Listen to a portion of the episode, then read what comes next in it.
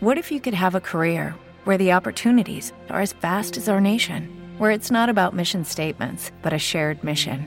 At U.S. Customs and Border Protection, we go beyond to protect more than borders from ship to shore, air to ground. Cities to local communities, CBP agents and officers are keeping people safe. Join U.S. Customs and Border Protection and go beyond for something far greater than yourself. Learn more at cbp.gov/careers. Hoy te voy a contar 5 fuentes de proteína saludable para que añadas en tu dieta durante la semana. Nutrición desde cero. Píldoras dietéticas para acercar la nutrición a la población general. Proyecto dirigido por el dietista José María Puya. María Puya.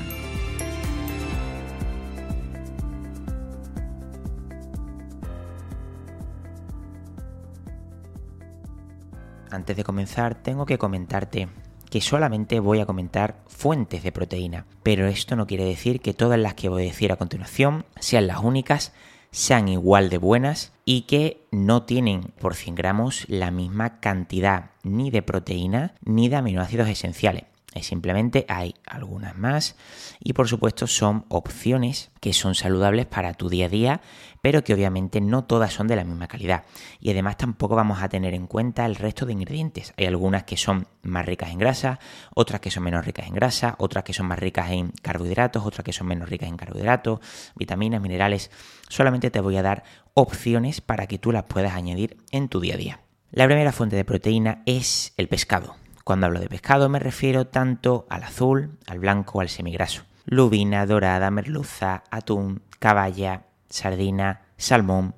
La segunda fuente de proteína son las legumbres. Cuando hablo de legumbres no solamente me refiero a las alubias, a los garbanzos y a las lentejas, que son las más típicas y las primeras a las que se nos viene a la cabeza, sino también me refiero a la soja, al cacahuete, a los altramuces, a los guisantes y a las habas. Sí, también son legumbres y repito, no todas las legumbres tienen la misma cantidad de proteínas ni la misma calidad de proteínas. La tercera fuente es el yogur natural. Me da igual que sea, por ejemplo, eh, yogur natural normal y corriente, me da igual que sea griego, me da igual que sea un queso fresco batido, aunque no sea yogur como tal. Es cierto que dependiendo del producto en sí tiene más o menos grasa, pero el yogur natural por la gran calidad de sus proteínas de la leche es una gran fuente. En penúltima posición tenemos el pollo al pavo, carne blanca, es un tipo de carne que realmente se puede consumir muchas más veces a la semana respecto a la carne roja. Y por último tenemos a los huevos, ya sea, me da igual, clara de huevo o la yema. Ambas partes del huevo también tienen proteínas y es una gran fuente de proteínas para cañadas en tu día a día. Espero que te haya gustado el episodio y nos escuchamos en el siguiente. Un abrazo.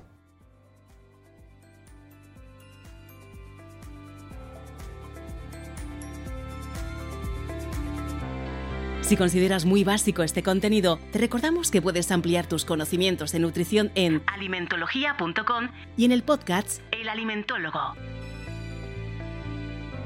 Esperamos que te haya gustado el episodio. Puedes seguir el programa en iVoox, Spotify y Apple Podcasts. Un saludo y nos vemos en el próximo episodio.